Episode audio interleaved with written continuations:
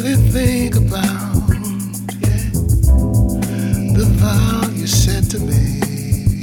Yeah, we could never ever touch the stars.